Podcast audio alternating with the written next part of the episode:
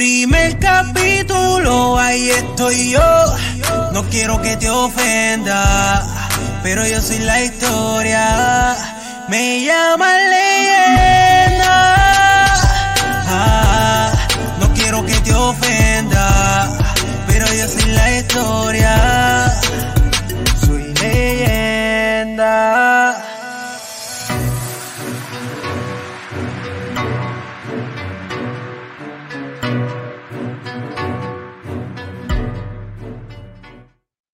Saludos a todos y buenas noches. Hoy les traigo el episodio número 42 en el cual exploraremos el fascinante tema de la apropiación cultural en la industria musical. En este episodio profundizaremos en el impacto de la apropiación cultural, debatiendo sobre los problemas éticos y las implicaciones que esta práctica conlleva. Analizaremos ejemplos de casos famosos que han eh, generado controversia y reflexionaremos sobre cómo se puede crear conciencia y promover la diversidad cultural en esta industria. Gracias a todos por ser parte de nuestra comunidad. Esta noche me acompañan los protagonistas de la historia que cuentan los historiadores. Ellos son BK Rap y Don Don Saludos. Don Fígaro. Saludos, gente. What's good? Saludos, mi gente. Let's go. Oye, yeah, yeah. agradecido, brother. BK, ¿cómo estás, hermano? Bien bendecido, de verdad. Doy ¿cómo, gracias cómo está tu mano. BK? ¿Cómo está tu mano? Pues, brother, tengo nueve dedos que son parte de una, de una, de una nación y este que es independiente. Este, los demás se bajan, este no hace caso. El Se otro fue Indy, se fue Mira. Indy aquel, se fue Indy. Dé- Déjame contarte algo bien rapidito que me pasó con ese. Dale, dale. Tú sabes, yo no soy de comer y chuparme los dedos, no soy de eso, pero ese viste estaba tan bueno que dice, guau, guau, y como este todavía estaba así, lo chupé también y no sabía nada y dije, ah, yo tuve tiene a mi loco ya. Saludos, saludos a todos. la- Puedes moverlo y eso, ¿verdad? Para arriba y para abajo nada más. Eso fue, para los que no saben, fue una, una cortada que tuve en esa mano. Por poco pierdo el dedo, gracias a Oh, Dios está ahí, pero este, eh, pues él hace lo que quiere. Y- Pero lo dijiste, dijiste que lo puedes mover para arriba y para abajo. Para arriba y para abajo, lo que no puede hacer es doblarse como este, O sea, Está esto. bien, pero está bien, eso es un baile, para arriba y para abajo, eso es un baile. Es la, la nueva moda de BK Rap. Ah, Sí, oye chicos, que en todas las fotos salgo así, con un dedo así. Pero no, no, este, gracias a Dios, pues tengo que, de verdad estoy agradecido de que no lo perdí. Eso es así, brother. Eso es así. Pero Oye, te das eh, cuenta, te das cuenta lo necesario que es cada, cada, de- ajá, ahí. Hasta el más así, pequeño. Yep, yep. Eso es así. Vi- eh, Don Fígaro, ¿cómo estás, brother? Estamos bien, mano. Este saludo, BK, saludo, Piro, saludo a los oyentes del doctorado urbano. Ya tú sabes, mi gente, estamos, estamos bien. Este, aquí, con- eh, aquí nuevamente un lunes en vivo, live. Let's go. That's right. Óyeme, nosotros tenemos un invitado hoy, estoy esperando que, que llegue. Espero que, que llegue, ¿verdad? Porque parece que el camino se le hizo largo, ¿ok? o está perdido. Bueno, Yo te pero envié la dirección. está lloviendo, está lloviendo allá. Parece que sí, brother. Parece que sí. Bueno, Claro, conoce, conoce, porque ahora mismo pues llevo eh, casi una hora aquí en el estudio eh, trabajando con esto que, que nosotros hacemos todos los lunes. Eh, agradezco de todo corazón a todos los- nuestros seguidores, brother, que de verdad eh, el apoyo ha sido impresionante. Gracias, gracias de todo corazón. Eh, Sí, bueno, el tema de hoy es la apropiación cultural. Básicamente todos conocemos lo que es la apropiación cultural, pero como siempre, para que conste en récord, yo quiero eh, leer la información que pude eh, conseguir a través de eh, las redes sociales y el internet, ¿ok? Y lee como sigue. La apropiación cultural es un concepto que se refiere a la adopción y uso de elementos culturales de una determinada comunidad por parte de miembros de otra cultura, sin tener en cuenta su significado, contexto o historia. Esta acción puede ser problemática y generar controversias cuando se realizan sin el debido respeto o consideración hacia la cultura de la que se toman esos elementos. Consiste en tomar prestado, copiar o imitar elementos culturales significativos de una comunidad sin comprender plenamente su importancia o sin otorgarle el debido reconocimiento y respeto. La apropiación cultural a menudo se asocia con la explotación y la falta de reconocimiento de las comunidades de origen de esos elementos. En lo que respecta al hip hop, ha habido casos en los tribunales relacionados con la apropiación cultural. Por ejemplo, disputas legales sobre el uso no autorizado de muestras musicales o letras de canciones de artistas de hip hop por parte de otros músicos. En estos casos, a veces involucran cuestiones de derechos de autor y propiedad intelectual. Sin embargo, es importante tener en cuenta que no todos los casos de apropiación cultural en el hip hop terminan en los tribunales, ya que muchos de ellos se resuelven a través de negociaciones o acuerdos extrajudiciales. Eso lo hemos visto un sinnúmero de veces. Eh, eh, mencionando backstage que eh, nuestro colega Tempo tuvo un caso con atención, atención, no lo conozco mucho el caso, no, no, no estoy bien empapado del caso, pero sé que ellos utilizaron algo de alguna canción de Tempo. Eso pues básicamente son derechos de autor.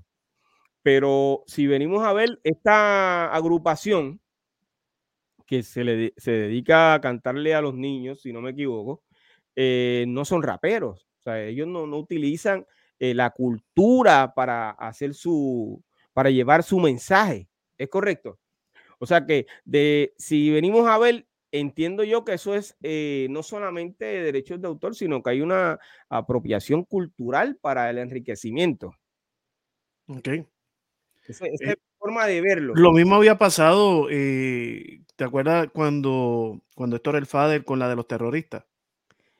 Eh, sí, bro, el derecho de autor también. Eso fue derecho. El derecho de autor, correcto, Sí, es correcto. Eh, de acuerdo a la información que conseguí en, eh, en el internet, Elvis Presley fue acusado de apropiarse de la música afroamericana, especialmente del género RB, y de obtener éxito y reconocimiento por ello, mientras que los artistas negros enfrentaban barreras y discriminación racial. Eh, el rock and roll, el rock and roll fue que hizo Elvis Presley, que este, eso fue música de, de tú sabes, también apropiación cultural. Justin Bieber, Bieber eh, ha sido criticado por apropiarse y usar elementos de estilo de música y vestimenta afroamericana sin el debido reconocimiento o comprensión. Esas dos personas pues eh, han tenido esa situación. ¿Qué ustedes opinan? Fíjaro, ¿qué tienes que decir de eso? Yo no sé, porque, mira, yo creo, yo creo esto, ¿verdad? Espérate, mira, eso, fue, eso fue zumbarle la bola, oíste, te no, lo, que, lo, que, pasa es que la cara de Fígaro me dice, yo tengo algo aquí. Ah, pues dale, Ah, eso fue mi cara. Sí, tu cara fue eso. Ah, pues te malinterpreté, te malinterpreté. No, pero mira, mira, yo creo esto, ¿verdad? Justin Bieber, entiendo yo, ¿verdad? Que es blanco, pues está, este, la, la, crítica es que, pues, que la música de, de negro, ¿verdad? Pero, yo veo, yo lo veo de esta manera también. Depende de donde tú creciste, porque en donde yo crecí, ¿me entiendes? Era la mayor, la mayoría de la gente eran morena y boricua, la mayoría, pero había dos o tres blanquitos ahí metidos. Y esos blanquitos hangueaban con nosotros. Y esos blanquitos escuchaban hip hop y escuchaban lo mismo que nos hacía nosotros y lo mismo, ¿me entiendes lo que te quiero decir? So, crecieron en, en, un, en un environment, en un, en un sitio, ¿verdad? Que pues eso, eso fue lo que aprendieron. So, entonces, si tú no conoces la historia de esa persona y tú lo ves por ahí vestido así, tú dices, ah, mira, este, ¿me entiendes lo que te quiero decir? Pero el hombre es de ahí, ¿entiendes? El hombre viene de ahí. Eso también pasa, ¿entiendes? Pero, este, pues eso es lo que yo creo. No sé la, en el caso de Bieber, ¿verdad? Si es así, ¿me entiendes? Pero entiendo yo que eso pasa también mucho. Como en el caso de Eminem. ¿Me entiendes? Eminem es otro que ellos dicen, mucha gente lo critican porque lo que usa, eh, lo que canta y se ha hecho millonario es música negra, pero que mira de dónde viene Eminem, ¿me entiendes? Mira su influencia. Eminem y, y Eminem siempre le ha pagado a la cultura, siempre ha hablado bien de la cultura, siempre le ha dado respeto a, a la gente de vieja escuela, a la cultura. Y ellos mismos también lo reconocen, ellos también lo reconocen. ¿Entiendes? So, es, eso depende como tú lo mires, ¿me entiendes? Pero sí hay gente, conozco de una artista, no sé si que se recuerda el nombre de ella, pero por muchos años eh, pensaban que ella era morena. Entonces se vino a saber, yo no sé, como cinco años atrás, a descubrir que, lo, que, lo, que los países son blancos y ella se estaba haciendo pasar por una negra todo este tiempo, todo este tiempo. Yo escuché la historia, no me acuerdo el nombre. Sí, no me recuerdo el nombre, pero es una artista así que... ¿Con qué propósito? Pues para apropiación este, cultural, eso sí, ¿me entiendes? Ahí sí es a full, ¿me entiendes? Porque ese es el único propósito que tenía, sacarle dinero a la cultura. A la cultura hip hop. y, la cultura este afroamericana, ¿me entiendes? Pero mira, eh, eh, tenemos, tenemos que también entender algo. Tenemos que entender algo. En ningún momento, cuando tú entras a una tienda, te dice, esta ropa es para gente de este color o de este otro color. En ningún momento ninguna tienda dice eso. Entonces, si tú te la pones, por ejemplo, digamos que yo voy al Perú. La gente del Perú, estoy hablando de las montañas, se visten de una manera bien peculiar. No se visten como la gente de la ciudad. Eh, se visten totalmente diferente. Entonces, yo voy a Perú, me compro esa ropa, llego acá y voy a, una fiesta. Es más, allí mismo estoy en un lugar. Oye, perdóname, eh, perdóname que te interrumpa, pero aquí llegó nuestro. Claro, tú me interrumpiste. No, discúlpame, discúlpame. Aquí llegó nuestro Eminem. ¿Ok? O sea, el mismo, el mismo. Lo que pasa es que las cosas han cambiado, pero él es el mismo. el gran especial, Eri. ¡Ea! ¡Hello!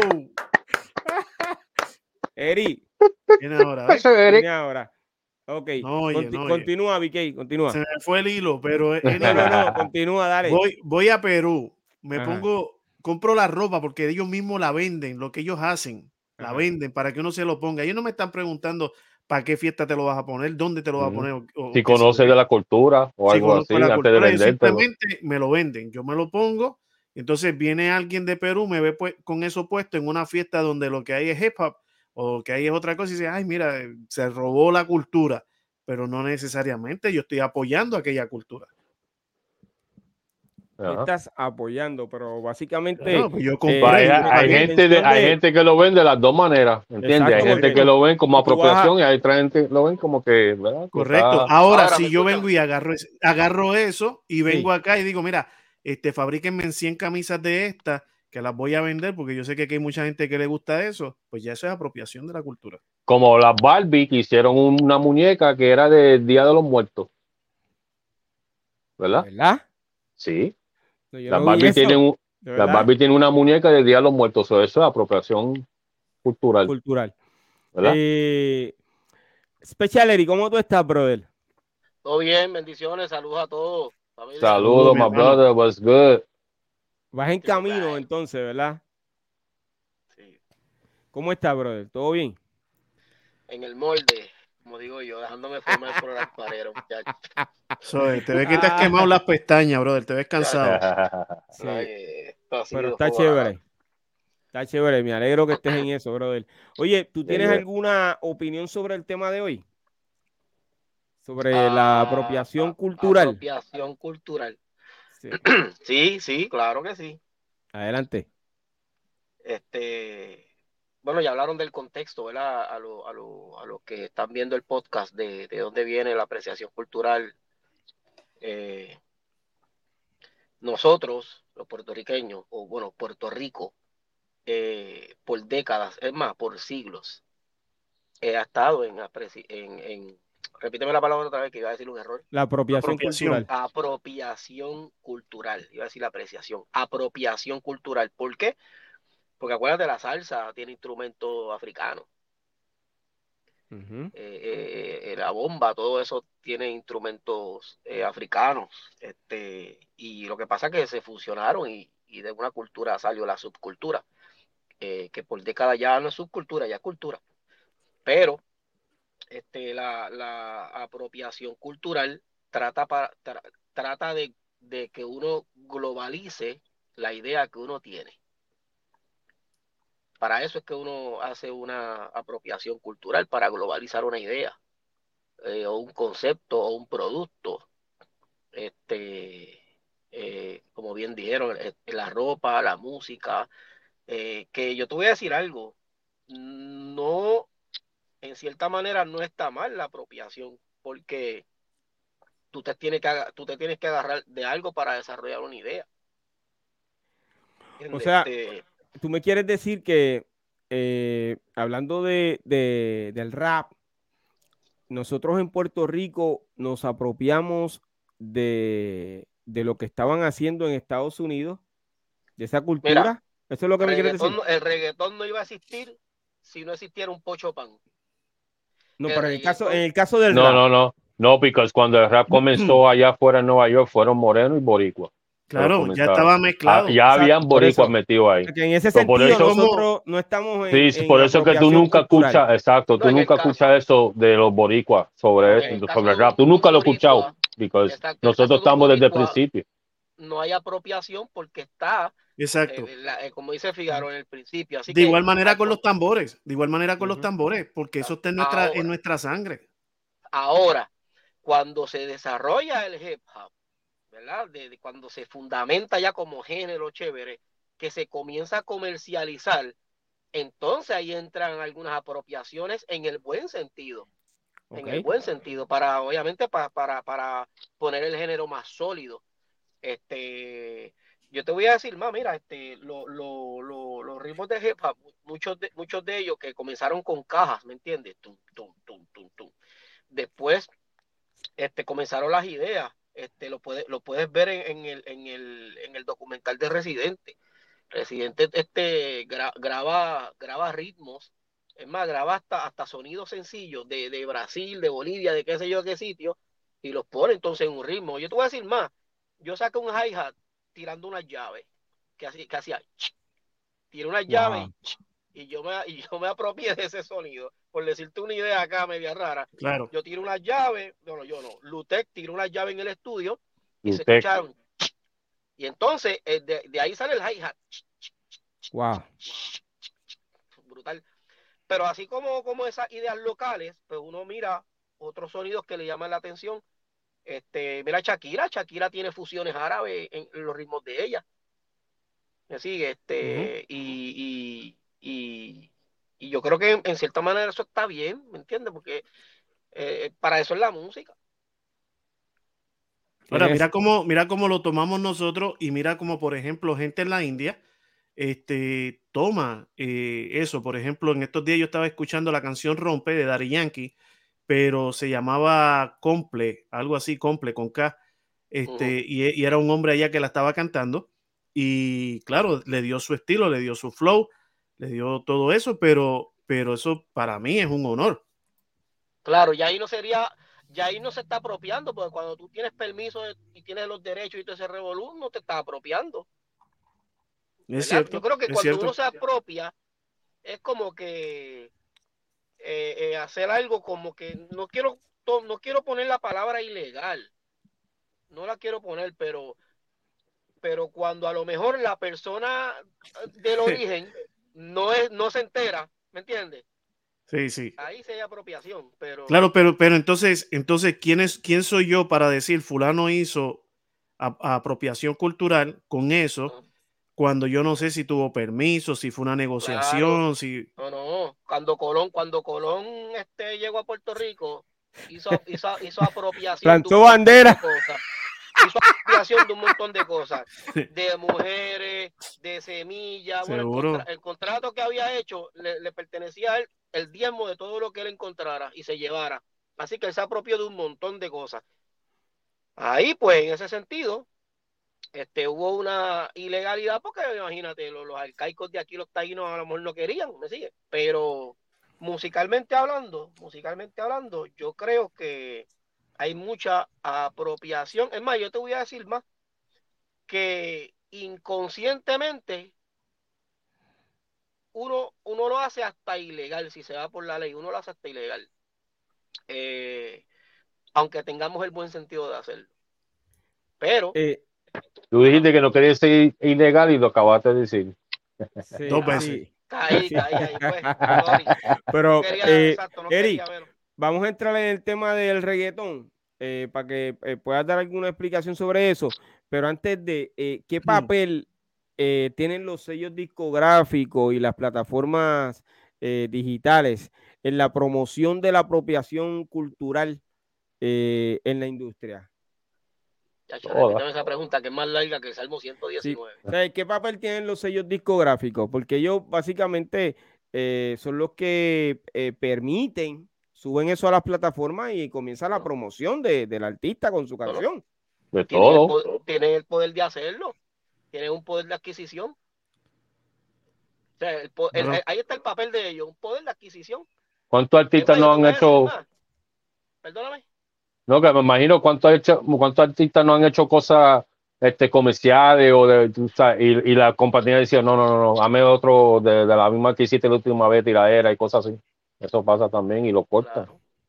Pero, pero inclusive el artista muchas veces no ti- tiene ideas, pero no tiene el poder adquisitivo y la disquera así. Así que, ¿qué papel juega? Imagínate. Toda. O sea que, que si un boricua reggaetonero hace una canción de cumbia, que yo creo que la has escuchado, Claro. eh, se está apropiando de esa cultura. Y si yo te diría, y si yo te lo pongo al revés, y si yo te diría que un colombiano está cantando reggaetón, Es casi lo, es lo mismo entonces. Es lo mismo. Exactamente. Que yo Pero no lo lo- veo así lo- tanto en la música, en verdad. Lo- Porque ah, La música, yo no lo veo así tanto en la música, Exacto. porque la música se trata de tú coges sonido de todos lados para hacer tu propio sonido y cosas así. No, yo he hecho, yo he si hecho tú te cumbia, mantienes solamente con los tuyos, exacto. Porque tú lo ves más en las modas, entonces. Fíjate, es lo que tú me Exacto, sí, en la decir. moda, en cómo tú te vistes, el Lo que pasa pelo, eh, cosas así es lo que yo lo en veo. ese sentido, mira, yo te voy a poner. Cómo habla, ejemplo. tú sabes. Exactamente. Yo te El voy a poner pelo, el pelo, dije el ejemplo Cuando, cuando, yo estaba, cuando yo me gustaba mucho Public Enemy, yo decía, ¿dónde rayos yo puedo conseguir el reloj de Flavor Flav? Wow. O sea, eso no existía, no había una tienda que te vendiera eso, eso no existía. Entonces, yo, tú sabes que yo, a mí me gusta el arte y toda la cosa, yo lo hice a mano. Entonces, no solamente lo hice a mano, yo hice el mapa de África, y ustedes se van a acordar de esto porque les voy a sacar el mo.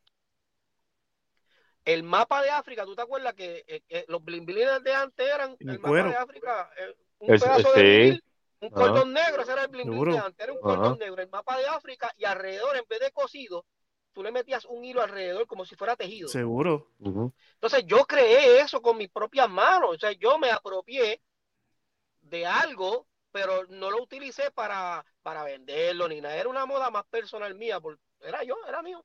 Y es más, Sí. y te voy a decir más, y me acuerdo que salí el CAL 18 con el pantalón pintado con, con Bar Simpson en un lado, eh, salí con, con la faraona, ¿te acuerdas la faraona? Papi, yo tenía una. Pues todo ese revolú yo lo tenía encima, y Sí. yo no tenía modista, yo mismo me hacía la ropa, yo me apropié de todo eso. Y hablando de eso, ese, eso tuvo de moda, ese African piece que tú estás diciendo de cuero, Claro. eso tuvo de moda y eso sí que se quejaron mucho, me recuerdo, que porque como tuvo de moda, había todo el mundo lo estaba usando y mucha gente decía, ah, pero tú no eres de África. Y me recuerdo de que, Ajá. que Porterback hizo una que eran de Puerto Rico, así mismo en cuero y todo eso, me recuerdo. Nice. Sí. Por ejemplo, cuando, cuando en Power Posse se pegó la, la moda de los bobos, eh, me acuerdo que yo estaba en, en Maryland, en Maryland, unas vacaciones con mi, con mi primo, y yo vi un video de Das Effects. Tacho, cuando empezaron esa gente nuevecito que, que bara- barataron a todo el mundo. Entonces, Sí. yo los vi a ellos con la curita. Yo me apropié de eso. Lo único Claro. que yo la desarrollé, desarrollé la idea, porque cuando yo, yo adelanto esas vacaciones y arranco para acá, que Eddie me había dicho, mira, hay un revolú ahí para, cuando, se, cuando se forma aquí por el. Y me acuerdo que Johnny me dice, mira, este, lo de la moda de los bobos, vamos al bobo. Y yo no hay problema, porque so- sabes que en el hip hop, entonces revolú, toda la moda que viniera, uno se la ponía. Y yo, pues no hay problema, ponernos los bobos, los martillos. Y de momento yo le digo, mira, hay un grupo que se llama Das Effects, que tiene curita, vamos a usarla. Y él me dijo, pues dale. Entonces, la primera curita que nosotros usamos no fue como las de Das Effects, que eran curitas, las color crema, las originales. Nosotros utilizamos una, me acuerdo que era de, de los Simpsons. Y después de los Simpsons, qué sé yo, Spider-Man y todo lo que era muñequito lo tenemos en curita. So, yo me apropié de, de, de algo cultural en el hip hop. Obviamente lo desarrollé no con una mala idea, al contrario, yo me sentí orgulloso, ¿me sigue? Claro. Yo me sentí bien de que desarrollé una idea y se pegó porque todo el mundo iba, los fanáticos iban a los shows con curita. ¿Me entiendes? Este, así que en ese sentido hay apropiación, pero es como que el vacilón, la pasión, no hay nada por encima de económico que nosotros nos estemos lucrando. Lo en, el, caso tuyo pasaste ficha, pasaste ficha, nadie mencionó eso nunca. Es la primera vez que escucho la historia de que eh, tú lo viste en otro lugar. Nadie nunca ha comentado eso. Pero gente se daban de cuenta, porque acuérdate, como te digo, gente que estaban en el hip que sabe de todos esos grupos, veían los grupos de aquí, se daban de cuenta todo eso okay. moda. Bueno, fíjate, fíjate, esta línea. Un día yo fui a un show con una gorra de cartero. H me criticaron, mira este charro, y yo acá, dice, si esta gente supieran que los charros son ellos. ¿Por qué? Porque quien, primero utilizó una gorra de cartero fue este House of Pain. ¿Entiendes? Y todo el mundo canta Jump Around. Los que cantan Jump Around me están criticando mi gorra cuando, cuando Everlast usa una, ¿tú me entiendes? Una gorra. Este otro que criticaron de apropiación cultural, Everlast. Cuando él hizo eso de Jump Around. Ah, ese fue otro. Eh, y algo, algo que, Piro, disculpa, algo que, que quiero mencionar es que para que nuestros hermanos mexicanos no piensen que estamos hablando mal de, de, ellos, de su cultura, o que estamos haciendo algún tipo de apropiación. Para nosotros la palabra charro significa otra cosa. No estamos hablando de charro mexicano, estamos hablando de otro significado que le damos en Puerto Rico. Oh, Gracias por la aclaración. Sí, es como una persona como que no tiene estilo. Gracias por esa aclaración. Pero entonces, hablando del reggaeton, ¿tú crees que en Puerto Rico hubo una apropiación cultural? Claro. Porque es que, es que el reggaetón se desarrolla apropiándose, es más, apropiándose de los loops, apropiándose de los flows. Oye, de, todo, escúchame, lo voy a repetir. Primero se apropiaron de todo, de todo. Obviamente, no lo estamos diciendo en, el sentido despectivo, es que era lo que había, nosotros no teníamos nada para crear en ese momento original. Entonces, nos apropiamos de los ritmos. Eh, y eso se pudo ver en, en los primeros casos underground, que todos están ahí con loops, con sampleados. Nos apropiamos de los estilos, este, tanto del ragamuffin como del bogle, que mucha gente no habla del bogle. ¿Te acuerdas bogle? El bogle que, que, que después este eh, Supercat cogió el bogle y lo trepó. Que el, bogle es como que tum, tum, pa, tum, tum, pa, eso es bogle. Este, se apropiaron de esos estilos, del ragamuffin, del, del reggae, este, especialmente del de Panamá.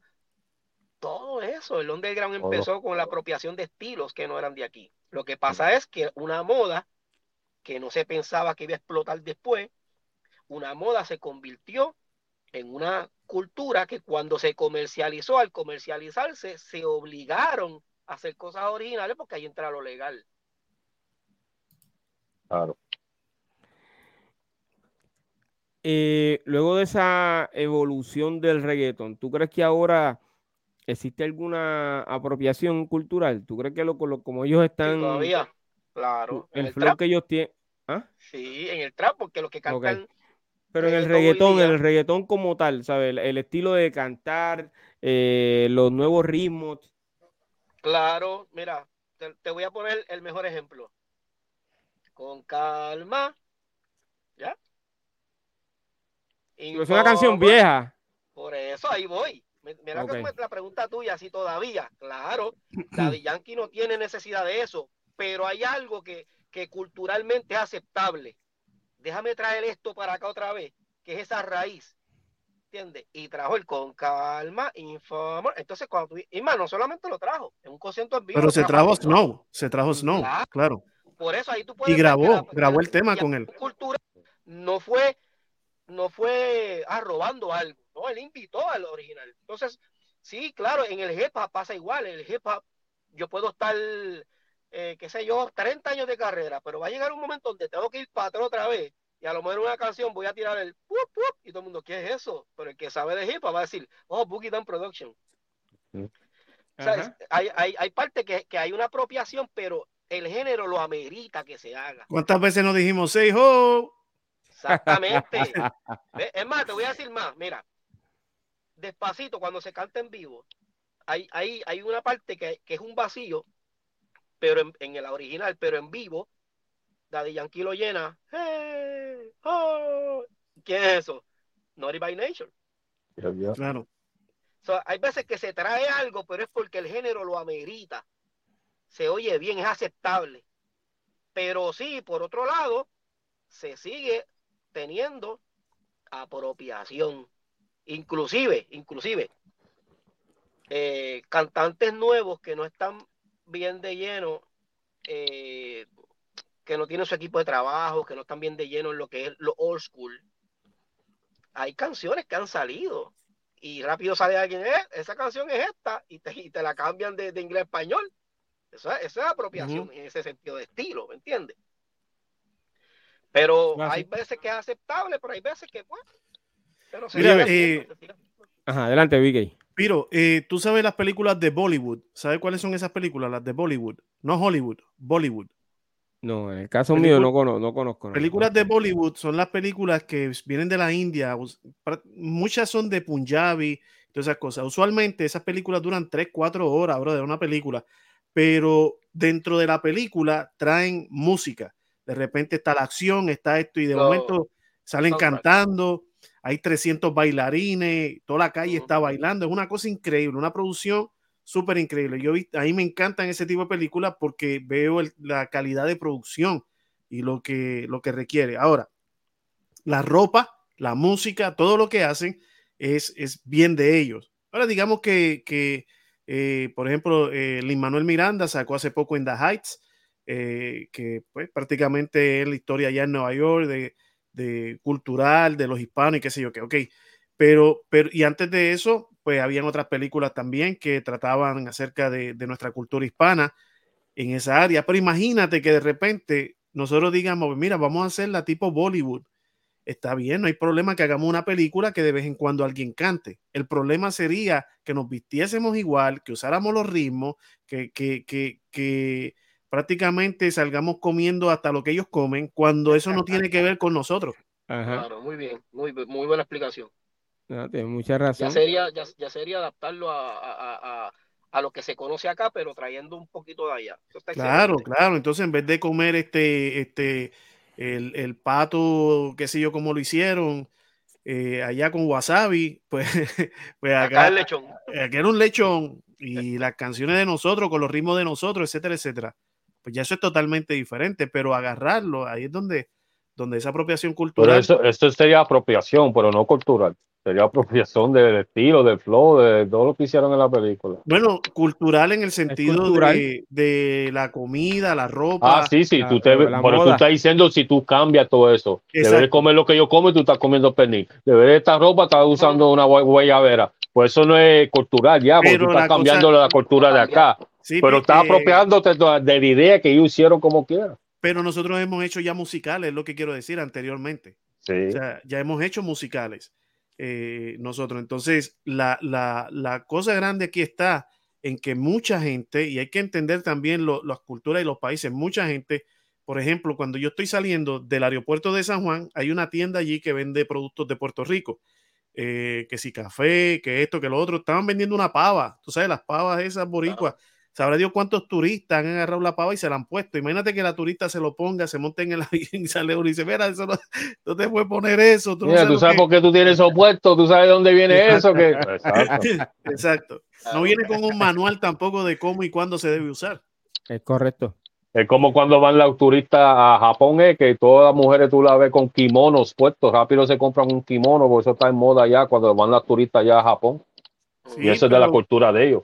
Pero cuando descubren, descubren también eh, algunos colores de algunos kimonos lo que significan, entonces ahí es donde viene el problema, por no saber la cultura.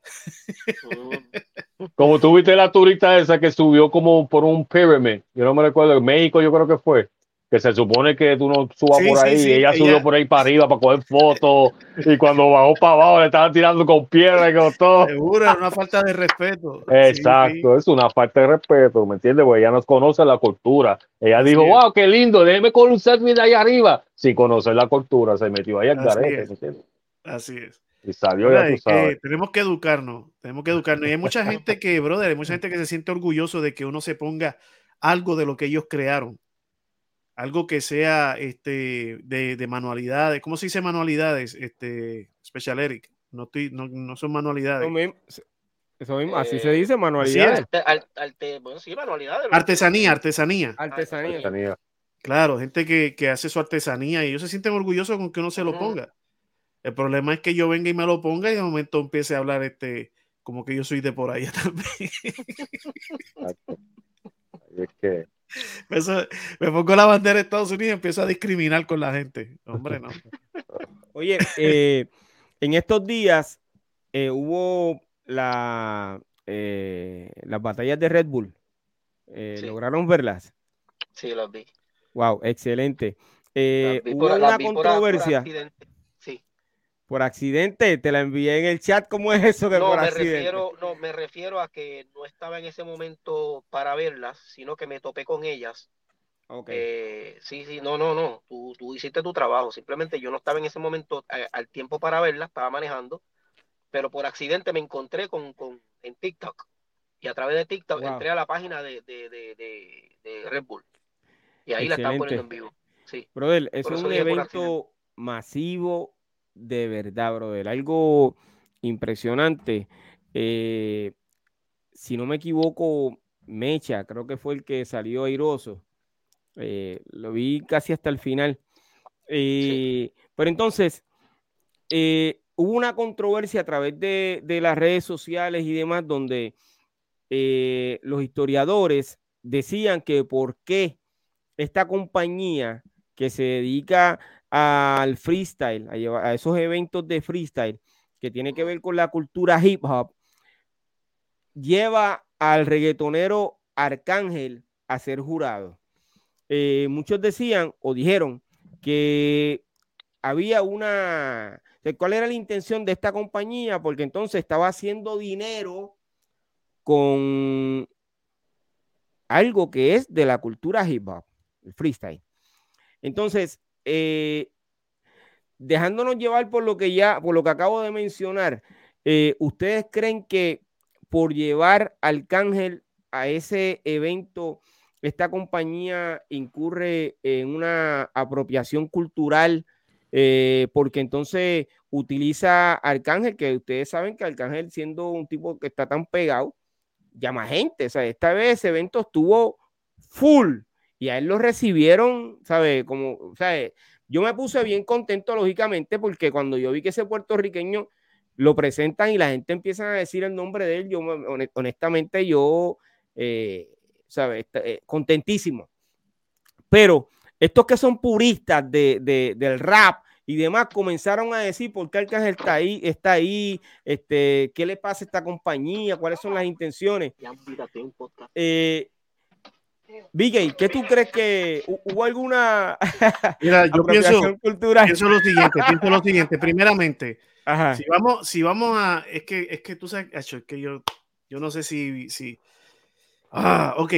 Esto es lo que está en mi mente. Voy a tratar de ponerlo en el orden que debe ser, porque de Es momento correcto. me llegaron un montón de cosas a la Pero cabeza. zumba, pero zumba la Bigay. Sí, pero de que te tengo una boca y son un montón de. de- Ok, en lo que tú, en lo que, okay, en lo que tú, en lo que tú digieres todas tus ideas, ¿quieres que Dale. yo arranque? Dale, arranca. Ok. No, no, no, espérate, espérate. No, No, no, espérate un no, no, momento. no, porque ya- Espérate un momento, espérate un Dale, momento. déjalo a ver que el break. dale. Espérate, espérate. Dale, dale, dale, dale. Esta es la cosa. Estamos hablando Red Bull, no estamos hablando Fubu, estamos hablando Red Bull. So, so Red Bull ve, un, ve una oportunidad de, de, ¿sabes qué? Estos chamaquitos este, son la mejor clientela que podemos tener ahora mismo porque a ellos les gusta toda esa cuestión que los mantenga así hyper y lo que sea. Entonces Red Bull, si vamos a ver, son los primeros que hacen una apropiación cultural. Que después metan Arcángel, makes no sense. Lo que pasa es que lo que pasa es que como a mí me conviene, porque Red Bull hace el evento, porque Red Bull pone la tarima, porque pone las luces, porque busca el estadio, porque todas esas cosas, no digo nada malo de Red Bull. Pero entonces sí menciono Arcángel. Y repito, esa es mi opinión. Ok, pero entonces ya, porque eso se esos eventos llevan un montón de años. Claro que sí, está bien, pero este, Red Bull no comenzó, Red Bull no comenzó haciendo hip hop. No, seguro que no. no ellos, ellos, vieron la línea para, para, poder este, mercadear su producto. Yo, pregunto, yo pregunto el, el, ejecutivo, los ejecutivos, el CEO de Red Bull, ¿viene de, de Brooklyn? ¿Viene de, de, de, un barrio de nosotros? Bueno, lo más probable no. Lo más probable ¿Sabes qué pasa? Que Red Bull es conocido por siempre este, invertir en lo extreme. O sea, los deportes extreme, lo cosas. Pues esto es lo extreme de, de hip hop también, lo, lo de freestyle y todo esto, todo más extreme. por eso es que está Red Bull metido ahí, pero sí entiendo también tu punto. Y yo lo puedo ver de la, que los dos ganaron, porque si tú vienes a ver, Red Bull ganó porque pusieron al Arcángel. Mucha gente más vio esa competencia que a lo mejor no lo hubieran visto, so ellos ganaron. Entonces, pero que también puedo ver la parte que tú que dice Piro de los gente que son puristas porque gente que son puristas van a decir, ah, pero entonces acá es que es reggaetonero, qué sé yo. Si Ahí tiene que ver gente que, si soy tan son... Purista, si soy tan purista, tampoco aceptaría Red Bull. Bueno, es que, o sea, ya eso hay que. Bueno, es que, es que Red Bull no. Es que, es que Red Bull, no rapea, ¿me entiendes? yo, yo... Red Bull qué? Red Bull pone millones. Sí. sí. Bueno. Y, los, y los pone a millón. me Gustó, me gustó, me gustó vi que abrió esa puerta de, de, cómo trajo su, su, punto de vista. Tú sabes que lo que es lo mío, branding. Yo no lo veo por el área de apropiación. Yo lo veo, mira, todas las compañías, sea Red Bull, McDonald's, Nike, Adidas, cualquier compañía, siempre hace alianza con la imagen de alguien. Eso es, eso ya, eso es política en, en, en branding. en, este, en este caso, eh, de este, de estas finales, hicieron una alianza con Arcángel. con, la imagen, con, la imagen. bueno, exacto. Y, y, básicamente le funcionó. Ahí voy. Ahí voy. La idea, la idea, fíjate lo que, lo que acaba de decir, la palabra clave, streaming. La idea de firmar Arcángel como imagen para ese evento no es cuántos consuman Red Bull ese día en, esa actividad. Que eso no le va a dar nada a ellos ese día. Ese, vender Red Bull ese día, pero no importa eso. Ahora, ¿cuántos consumidores van a venir a través de la imagen de Arcángel por el streaming? Entonces, ahí, Red Bull no, está pensando en apropiación cultural ni nada, ahí está pensando en dinero, en publicidad, en cómo la marca de ellos se beneficia a través de otra marca llamada Arcángel. ¿Cómo se beneficia Red Bull? Independientemente del que esté viendo el programa, le gusta el freestyle o no, a ellos no le importa eso. A ellos es cómo yo me beneficio siendo un auspiciador, trayendo a esta marca llamada Arcángel. La Nike no necesitaba de Jordan, ¿Entiendes? No necesitaba a Jordan, pero usó la imagen de Jordan. Y así sucesivamente, fulano usó la imagen de este y el del otro. Es desde el punto de vista de publicidad de negocio. Ahora, correcto. Ahora, desde el punto de vista de, de, cómo, cómo Red Bull aporta a la cultura hip hop, ah, pues bien sencillo, ahí entran los mensajes subliminales de que ya la gente se acuerde cuando vaya a otra competencia donde Red Bull no esté auspiciando, pues van a esperar, van a esperar ver la marca de Red Bull por algún lado.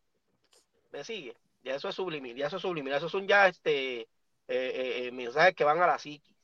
Eso es dos. Tres. ¿Tú te crees que Arcángel no se benefició? Seguro. Seguro también. seguro. Hay, un 50 y un 50, seguro que sí. Claro, la excusa es ser juez. Es más, yo te voy a decir más. Arcángel podía ir como invitado especial sin ser juez.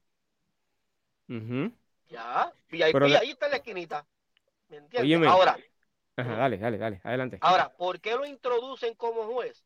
Ah, porque posiblemente tras bastidores, que son cosas que tú y yo no sabemos, a lo mejor hay reuniones publicitarias de millones, donde en otro evento venga otro de la misma calidad y categoría del cángel o mayor, porque ya se abrió una puerta. Ah, que no es freestyle, es que, es que esa es la idea, mezclar un negocio con otro. Que a lo mejor el, el freestalero de corazón no lo va a ver bien, claro, y se le respeta. No lo vio bien. No, es que, es que, es que hay que respetarle esa, esa, es que, es, que, es que son coristas, ¿entiendes? No, aquí tiene que ser todo el mundo rapero y con la gorra para el lado. Eh, piensan así, hay que dársela. Eso es una manera de pensar de alguien que, que, que no quiere que le roben su cultura. Eso está muy bien, que piensen así. Pero, como dice Fígaro, cuando llegue el streaming, cuando llegue un negocio, cuando llegue una plataforma donde hay, donde hay mucho dinero envuelto, pues ya las reglas cambian.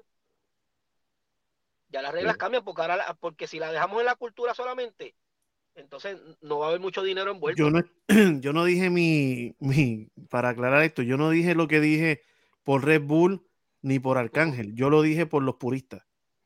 Ok. Sí, bueno, entonces. sí, estuvo claro, estuvo claro. Sí, sí, es correcto.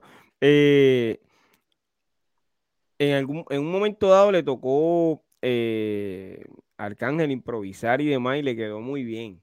Lo hizo excelente. Eh, de verdad que lució muy bien Arcángel en ese momento. Eh, me llenó de, alegría cuando lo recibieron de la forma en que lo recibieron, que aquel público estaba gritando su nombre. Y ese es el público. Bueno que lo recibieron bien porque. Ese es el público.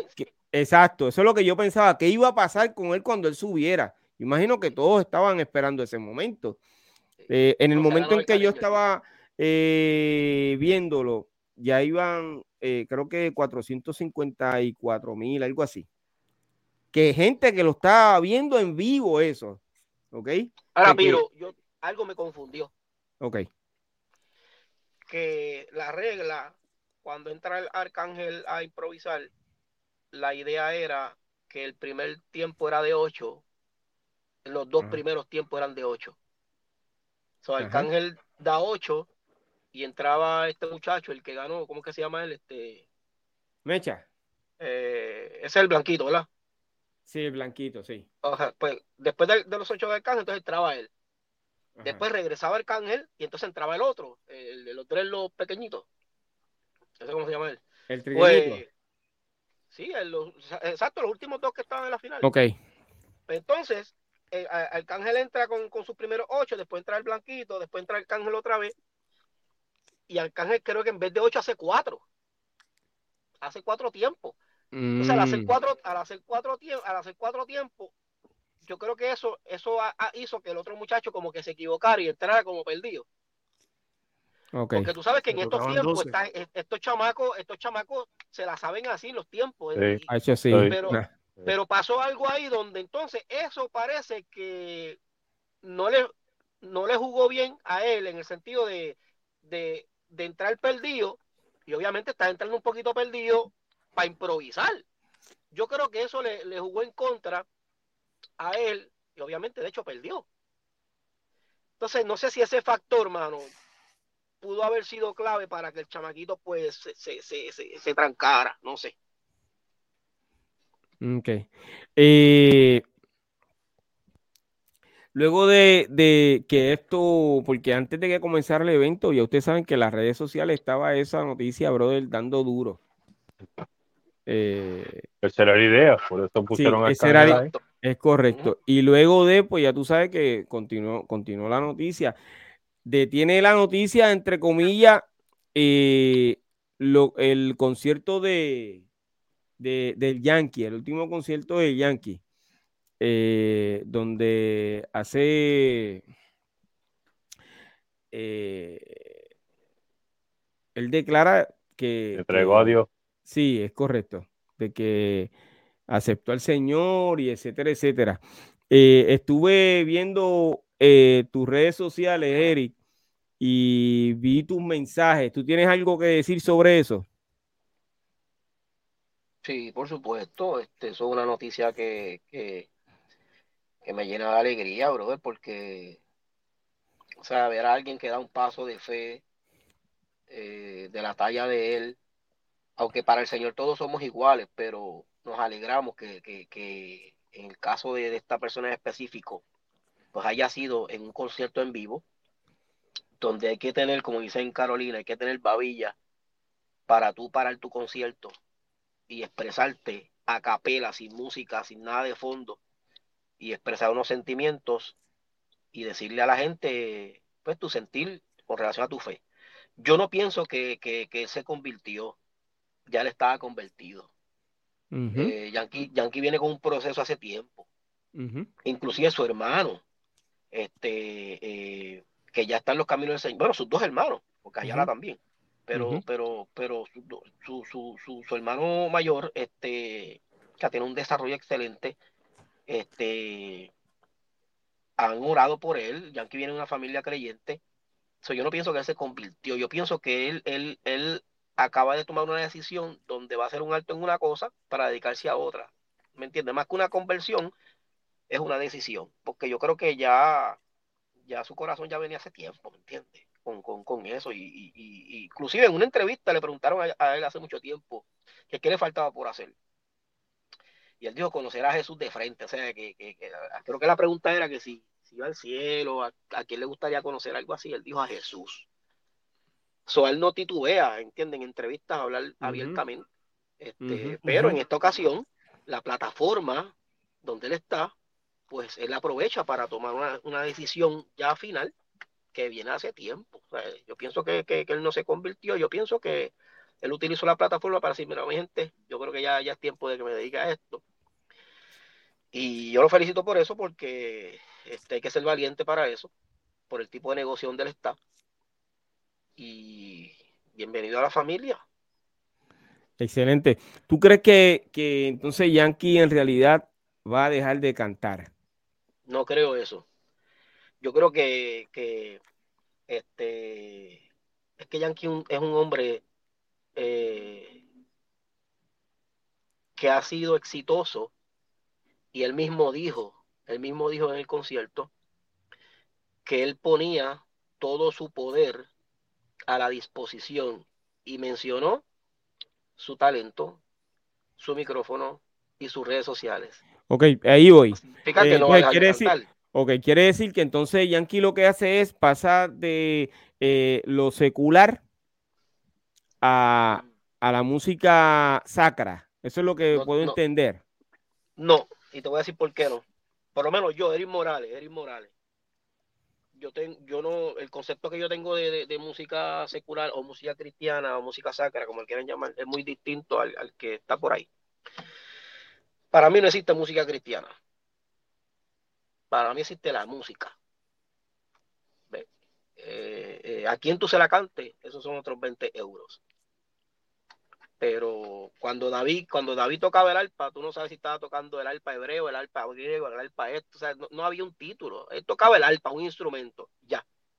Entonces, sí, se le puede dar un título de rap cristiano, reggaetón cristiano, ah, se le puede dar todo ese título, pero para acá, para ponerlo en una categoría, pero yo soy de los que pienso que no existe música cristiana. Está bien, pero entonces, ok, excelente explicación. Pero en el, caso de él, ¿qué tú piensas que va a hacer? ¿Va a, continuar en la misma línea de pensamiento, aunque él dice que se retiró, o diciendo esto, entonces pasa a la música cristiana, porque es que eh, si tú vas a poner, si te vas a retirar, pues entonces eh, apagas tus redes sociales. también que, que tú puedes decir que te vas a retirar, pero también tú puedes estar hablando de unos escenarios en específico, de unos contratos en específico. ¿Me entiendes? Acuérdate que decir que él se, que, que, cuando se habla de Dari Yankee, se habla de, un, hombre que está en gira todo el tiempo. Ya, ya, ya Dari Yankee hace presentaciones, hace giras. Estoy eh, eh, casi seguro que es el más, eh, el más famoso del reggaetón a nivel mundial, aunque la gente pues menciona a Bad Bunny, pero no sé, yo creo que todavía Yankee es el más conocido mundialmente. Sí, el artista más conocido. Pero con relación a su carrera como tal, yo no te puedo decir que él va a ser, Obviamente no tengo el control de, esa respuesta, pero sí, por experiencia, cuando me tocó a mí, yo lo que hice fue que cogí una pausa. ¿Por qué? Porque estaba ignorante a un ambiente que, que, va a pasar ahora conmigo. Esto, lo voy a hacer, Dios se agradará, Dios no se agradará. Estaba como que yo no tenía mentor, así que decidí sentarme, a estudiar la palabra y qué sé y que yo pienso que él, se, que él debería de cogerse un break eh, sentarse, disipularse, coger, coger su espacio para llenarse de Dios y todo lo que vaya a hacer. Y mira, la Biblia dice que el Espíritu Santo te llevará a toda verdad y a toda justicia. Y yo pienso que, él debe de coger ese momento para dedicárselo a Dios y a su familia. Y luego que, el norte que vaya a coger, pues que se sepa después. Ahora mismo, honestamente, ahora mismo, lo menos que me interesa a mí es que Yankee cante. Lo más que me interesa es que se llene de Dios. que cuando Eso vaya así. a cantar, pues. Eso es así. Eh, Rap, eh, ¿qué tú opinas? Mira, me, me alegró, pero estoy de acuerdo con, con Special en el sentido de que, primeramente, tenemos que entender que el trabajo que se ve exteriorizado, lo que se ve afuera de él, eso ya es un proceso que ya viene de mucho tiempo. Eso es algo que ya Dios, es más, según dice la Biblia en Efesios capítulo 1, versículo 4, dice que lo escogió desde antes de la fundación del mundo.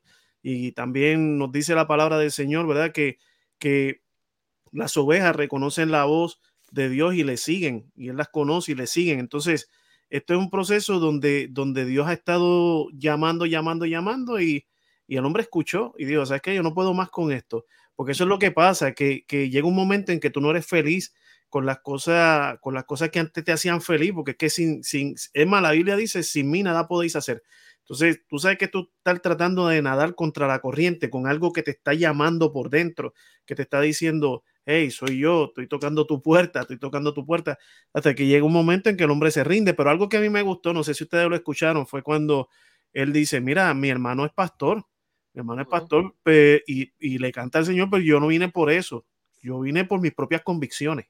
ujú. O sea, y eso es grande, porque está diciendo, mira, no vine porque ahora quiero cautivar el público que le gusta eh, la música eh, que mencione a Dios. No, no, no, no vine por eso. Vine, vine porque ne- me di cuenta que yo lo necesito. Y eso se lo aplaudo. Claro. Eso es así. Oye, eh, volviendo al tema, eh, ¿qué se puede hacer para fomentar y promover la inclusión y el respeto hacia todas las culturas en la música? Yo diría, ¿qué dijiste, Fígaro? Conocimiento. conocimiento, sí. conocer, ese, ese es por eso es que se molestan la gente, porque si tú estás usando algo sin conocer la historia de eso, esa es la molestia, ¿me entiendes? Educación. La gente- La educación. Ahora, yo creo que también la educación de, eh, también se puede ver de que eh, eduquemos al que está haciendo algo, de que eso que tú estás haciendo, quizás alguien lo vaya a usar y lo vaya a, a, eh, a consumir sin tener que, que saber toda la historia detrás de todo eso. O sea, por ejemplo, yo hago el producto, hago la música, yo he ido a iglesias japonesas, yo, he igles- yo he ido a iglesias africanas que me invitaron por la música. Entonces, eh, yo fui y esa gente brincaba y se gozaba y todas esas cosas. ¿Qué le voy a decir a ellos? No, ustedes no saben lo que yo he vivido. Ustedes no saben de dónde vino esto. Se mueva. Eh, no te haga, no te haga. Por eso que yo Ah, veo la música, en la cuestión de la música lo veo diferente a, a eso, la cultura. man. Que bailen. Eric. Eric. No, yo creo que, que educación, mano. Yo creo que hay que educarse en cualquier tema, mira, en cualquier tema. Cualquier tema, aunque sea lo básico. Mm. Tú te, tú te educas, tú haces las cosas con fundamento. No vas a estar haciendo las cosas tirando balas al aire, ni puños al aire. Haces las cosas con fundamento y Y si haces algo, Eric, yo pienso que si la persona hace algo y tú no quieres que, que, que la gente, mira, que venga con un libro, lo que tú hiciste, si hiciste un jean, hiciste una camisa y tú quieres que la gente sepa el background de esa camisa, pues, pues vende la camisa con un libro o un DVD o algo que, que, que, que diga este, el por qué. Entonces ya hay la gente que se eduque y diga, ¿sabes qué? ¿Me conviene ponérmela o no me conviene ponérmela? Exacto. Pero eso es lo que pasa, es como que si, es como en el mismo aeropuerto, como tú dijiste ahorita, Vicky. Yo también entré a esa tienda que vendía todo de Puerto Rico. Yo era el único boricua allá adentro. Yeah. ¿Me entiendes? O sea, esa gente se estaban comprando de todo de Puerto Rico, ¿tú me entiendes? Y que tú le vas a decir, no, era, ven, pon eso para atrás, tú no sabes, era, era, eh, ¿Por qué lo están vendiendo entonces? Porque las otras personas dicen, ¿por qué lo están vendiendo? Tengo que conocer la historia para comprarlo. Entonces, ¿por qué lo están vendiendo? ¿Entiendes? Que- So, el está café- de las dos cosas, de las dos cosas, bro. Está El increíble. café dice Yauco, no, pues tú no sabes dónde queda Yauco. Mira, mira, suelta ese café, bébete ese en Starbucks, que tú no sabes dónde viene eso. Ah, Porque, Ah. mira, ¿Y por qué tú te pones ese sombrero? Porque me estoy apropiando de tu cultura. Claro, claro, claro. ¿Cuántos, Mira, y también, cuántos eh, coquinos se venden en el aeropuerto? Ah, No, y lo venden en los supermercados aquí ahora. Seguro. Increíble, ¿verdad? ¿Cómo es? Eh, Repite. Aquí venden coquito ya en el supermercado ya. Ah, coquito, No, coquito. ¿Para qué dice coquí. Coquí? Oh, coquí. Nah, eso, es- sí- eso sí que no se puede sacar de la isla. Yo dije, papá. ¿cómo No, es que venden aquí coquí? está. Yo digo de este coquí, Ah. de este coquí. Sí, ese es el que tú puedes tener de embuste, porque si lleva de verdad Claro. para allá. Pero te lo venden, te lo venden, se lo venden a los turistas, no le dicen, ¿y Sí. dónde tú vienes? De Ohio. No, I'm sorry, you cannot get it. Sí. Ahora que tú dices Ohio, eh, apropiación este, cultural, los Cleveland Indians tuvieron que cambiar el nombre, ¿verdad? Claro, el, el equipo claro. de pelota eran los Cleveland Indians y tuvieron que cambiar el nombre a los No más Guardians. indio, no más Y, indio. y en fútbol, los Washington Redskins tuvieron que cambiar el nombre también a Washington Commanders, ¿verdad? Por, por, este, apropiación cultural. Exacto. Wow. Pero eh, dile eso a los Dallas Cowboys. no se van a cambiar, olvídate de eso. Sí. Pero los Cowboys no es una, ¿verdad? No, no es una gente en sí, eso es, o sea, los indios sí, los indios es una raza, ¿me entiendes? Los Cowboys, pues, Claro, cualquiera es vaquero. dos pistolas, un caballo, vamos por ahí. Exacto. Oye, eh, quiere decir que, eh, en otras palabras, eh, los críticos musicales y los medios de comunicación tienen re- la responsabilidad de detener y denunciar la apropiación cultural en la industria musical a través de la educación. Depende del fin, porque si la va, si, o sea, si es para dañar la educación, deténla. Pero si es para aportar a la educación, pues yo, o sea, apropiarse de algo con permiso no es malo. O sea, si yo voy a aportar a la educación o a la cultura de alguien, pues eso está bien. Eh, Pero si Así yo voy que- a apropiarme de algo para matar y dañar esa educación, pues ahí obviamente me tienen que detener. O sea que ustedes nunca, ustedes nunca grabaron una canción de la radio para bailarla y hasta la duplicaron. Bueno, eh, en, Sí, la, yo en los años muchas 80, canciones. seguro que sí. O sea que Eh, yo yo estaba- recuerdo, tú sabes lo que yo recuerdo cuando estaba eh, DJ Master Boogie. Eh, yo no recuerdo en qué emisora era que él estaba, si era KQ 105. Es cuando el arcoíris era en blanco y negro. en los años 80, brother, eh, nosotros allá en la Marina grabábamos esa música, brother, de, de, de Master DJ Boogie. Lo que pasa es que no me acuerdo exactamente en qué emisora era que él estaba, si era en 108, donde es eh, Mix ahora mismo, o, o si era KQ 105, no recuerdo, pero nosotros grabábamos eso, brother. Con eso era que bailábamos en la calle y, y- y vacilábamos. Esos eran los primeros mixtapes que uno se quedaba todo el día en el radio esperando que saliera la canción. ¡Ah, pa! Para cogerle el principio. ¡Ah, Exacto. chona! Eso es así, brother. exacto. Eh. Pero, pero eso no que quiere... tú prendías que había rotación, que la música está en rotación, pues tú lo escuchabas y decías, oye, lo dan cada rato, cada rato. pa, pa. Pero eso no es apropiación cultural. No, No, seguro que no, que tú lo grabes para tú. o sea, tú no, no, yo estoy diciendo eh, no, que yo estoy diciendo ni- esos son ah, los primeros mixtapes. Era apropiación. eran los primeros No, mixtapes. no, no, tú no, tú no estás obteniendo ningún tipo de, de beneficio económico, ni, ni, ni estás promoviendo tu propia marca a través de grabar eso y bailar con los panas en la calle. Eso no es real. Mira cómo se ríe, verá. Está bien. Ok. No, we- we're biased, we're Oye, biased. Eh, excelente tema, mano, de verdad que sí, de todo corazón. Eh, vamos a escuchar qué Una trajo pausa. Don, Don, Don Fígaro hoy en, en la Old School Teca, brother. Don, mira que, mira, mira, mira, Don Figaro en el Old School Teca. Old School tuk, tuk, Teca. Vamos a ver qué traemos hoy. Ok. Entiendo yo que la semana pasada hablamos de Treacherous Street, ¿verdad? Esta semana nos fuimos con Tila Rock, The Lyrical King, Tila Rock. Ok conocido como Terrence Terry, Ronnie Keaton, nombre artístico Tila Rock, que fue su álbum. Um, eh, nacido en el 61, ¿verdad? De Manhattan, pero creció en el Bronx. Eh, este rapero me recuerdo que era bien alto, medía 6'4, NBA. Este, empezó su carrera en los 70 como este break dancer, bailaba break y eso, y se pasaba como que rapeando un poquito y como de DJ todo, todo, tratándose todos los elementos, ¿verdad? Él es el hermano mayor de Special K.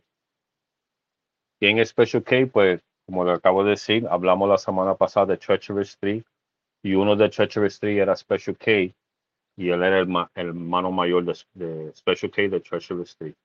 Él es conocido por su disco It's Yours, It's Yours. Este fue grabado con Def Jam, ¿verdad? Def Jam Recording en el 84. Sacó ese disco de It's Yours. El DJ Jazzy J era el jockey de En el 84, ¿verdad? Este Rick Rubin, que es de Def Jam, um, saca el, el, el sencillo de verdad 12 pulgadas de It's Yours. Este, mucho, él dice que fue el primero que el primer disco que salió bajo de Def Jam, ¿verdad? Pero mucha gente discute que el primer disco que salió bajo Def Jam fue la de LLQJ, I Need a Beat, I Need a Beat, I Need a Beat, I Need a Beat, porque en realidad ese fue el primero que salió, ¿verdad? Con el logo de Def Jam y todo eso, pero que este, Rick Rubin, que acuérdate que era Rick Rubin y Russell Simmons que hicieron Def Jam. Rick Rubin, antes de unirse con Russell Simmons hicieron Def Jam Recordings, pues estaba con otro señor y tenía una, una, estaba una, tenía una compañía de discos, pero era como de música dance y, house y cosas así. Pues entonces le inventó, ¿verdad? Este, como que en ese mismo sello inventó una rama donde él empezaba, iba a tratar de empezar a, a sacar rap. Y el primero fue esta de It's Yours, ¿verdad? So, no salió bajo de Def Jam Recordings, pero es el primer disco que sale con el logo de Def Jam. Y si tú le preguntas Rick Rubin, pues dice que ese fue el primer disco oficial de Def Jam Recordings, fue la de Tila Rock, um, It's Yours, ¿verdad? Este, aunque mucha gente discute que fue LL Um, la canción It's Yours, curiosamente, fue escrita por el hermano de, de Treacherous 3, Special K. So, la canción It's Yours no fue escrito por Tila Rock fue escrito por su hermano menor, Special K. El problema es que, como yo le estaba este, diciendo la semana pasada cuando hablamos de Treacherous Street, que ellos tuvieron un problema con Sugar Hill Records cuando estaban con ellos y él no quiso grabar más, pero todavía estaban firmados con Sugar Hill Records, o no podía grabar. Pero él había escrito este disco y como él no podía grabar y el hermano se pasaba grabando, pues se lo dio a su hermano para que lo grabara porque él no lo podía grabar con Rick Rubin, ¿verdad? entonces ahí entonces que sale esa canción de It's Yours y sale Cedar Rock. Si tú ves aquí la parte atrás del álbum, este es Craig Nice de Nice and Smooth. Craig Nice y este es DJ Louis Lou. ¿Verdad? So, ok, so entonces este, la canción fue, ¿verdad? Este, no fue incluida en la colección, ¿verdad? Que hicieron el, 30 aniversario de Def Jam Recordings. Eh, fue que lo pudieron incluir porque ellos no tenían los derechos de, de este disco So Rick Rubin nunca lo pudo incluir en los aniversarios de Def Jam Recordings, pero lo pudo este, incluir en el 30 aniversario. Parece que cogieron los derechos para atrás del disco de It's So sale en la Def Jam Recordings por en el 30 aniversario. Este, la canción esa de It's ha sido sampleado numerosas veces por numerosos artistas, Public Enemy en el 88, um, Nas con The World Is Yours en el 94, este, muchos productores de house music, incluyendo a Todd Terry, este, Beastie Boys ampliaron este, de este mismo disco It's Yours en el 86 y el artista de sur este Mystical hizo este, una canción un remake verdad de la canción It's Yours en el 97 este, en el álbum de The Unpredictable entiendo yo que se llamaba este, la canción también fue incluida en el soundtrack de Grand Theft Auto la máquina esa, esa canción de It's Yours Silo Rock logró sacar tres álbumes verdad el primero fue Liverpool King, que también conocido por Liverpool King, que, esta, que fue su primer álbum, Liverpool King. Este álbum salió en el 87. ¿Verdad? En el 87. Entonces, este álbum fue producido por este, el mismo Tila Rock, que es productor, Louis Lou, que es DJ que está aquí, y Mantronics, que era el, DJ original de Tila Rock. So, aquí tú puedes ver también otro disco yo tengo de él, no se ve muy claro ahí, pero Mantronics, porque era DJ de él y que le producía él al principio, ¿verdad? Entonces, en el 89 sacó su segundo álbum que se titulaba On a Warpath, que también fue producido por él y DJ Hollywood. Entonces, en el 2000 sacó su último álbum que se titulaba The Lost Tapes, ¿verdad?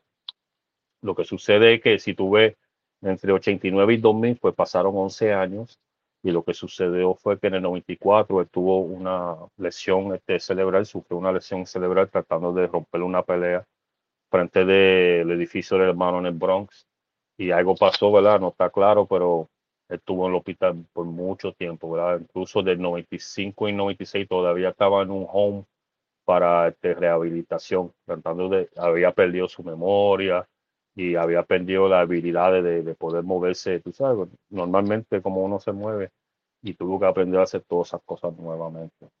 Pero entonces en el 2022, pues Silver Rock aparece nuevamente, ¿verdad? Está haciendo, trabajando en una película de la vida de él, ¿verdad? De su carrera y eso.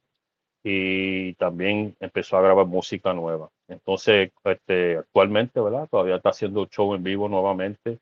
Se pasa por ahí en vivo y cantando todo su, todo su éxito. Y claro, no puede faltar la canción de It's Yours de Silver Rock. Y con eso, mi gente, concluyo este segmento de Old School Teca. Conéctate el lunes que viene para ver con qué venimos de nuestra biblioteca. Let's get it, baby. Old School Duro, duro, bro. Teca.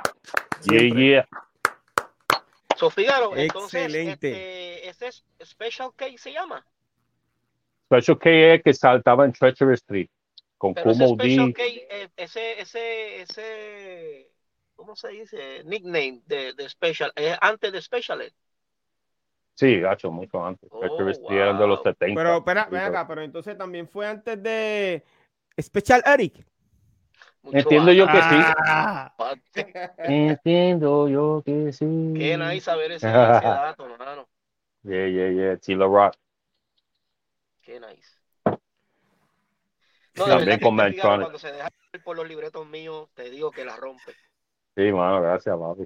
Oye, yo acabo de recibir aquí- Estaba un asustado, se había perdido, ya yo estaba asustado. Yo dije, chacho, que yo creo que Special no me va a mandar el libreto de esta, mano. Yo no sé qué yo voy a hablar. no, estuvo bueno, estuvo bueno. Yo estaba chequeando lo- los videos y, y cada vez que mencionabas una canción y todo eso. Y, brother, el hombre le fascinaba los breaks y, los y los crashes en todas sus Ujú. canciones. Yeah, yeah, Was heavy on that. yeah. O sea, papi, fue, también él, él es conocido por ser uno de los primeros en traer, si tú escuchas esa canción de It's Yours, muchas de las palabras son palabras grandes, grandes, grandes, grandes, pero no fue escrito por él, fue escrito por Special K. Como yo le hablé la semana Ujú. pasada, Treachery Street estaba, o sea, eran como que muy inteligentes para su público, esa gente estaban usando cosas que la gente no entendía, ¿qué quiere decir eso? No entiendo esa palabra, ¿me entiendes?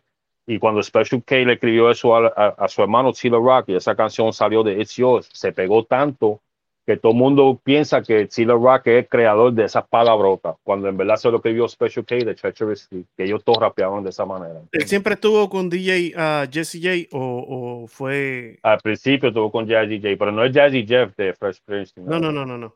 Sí, Jazzy J. Yeah. Wow.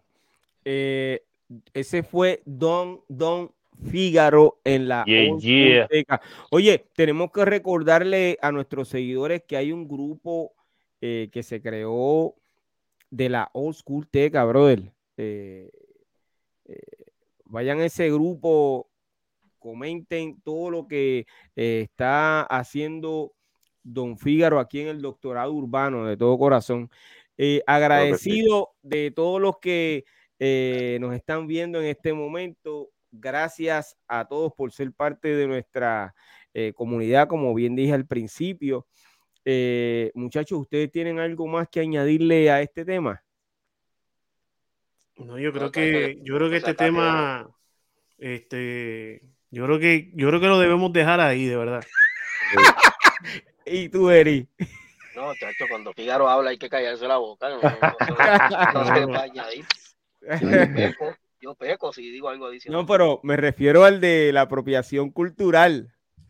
Ah, nada, educarnos para saber cuándo lo estamos haciendo con conciencia limpia y cuándo lo estamos haciendo con conciencia no limpia. La, la, la apropiación es buena siempre y cuando se le dé el crédito a la originalidad. Este, Ok. eh, eso es importante. Esto, ahí entra la ética, ahí entra la integridad. Esto, pero si hay algo que de lo que uno se apropia, este, no lo haga con fines para lucrarse, si la persona que tiene los derechos no, no lo sabe.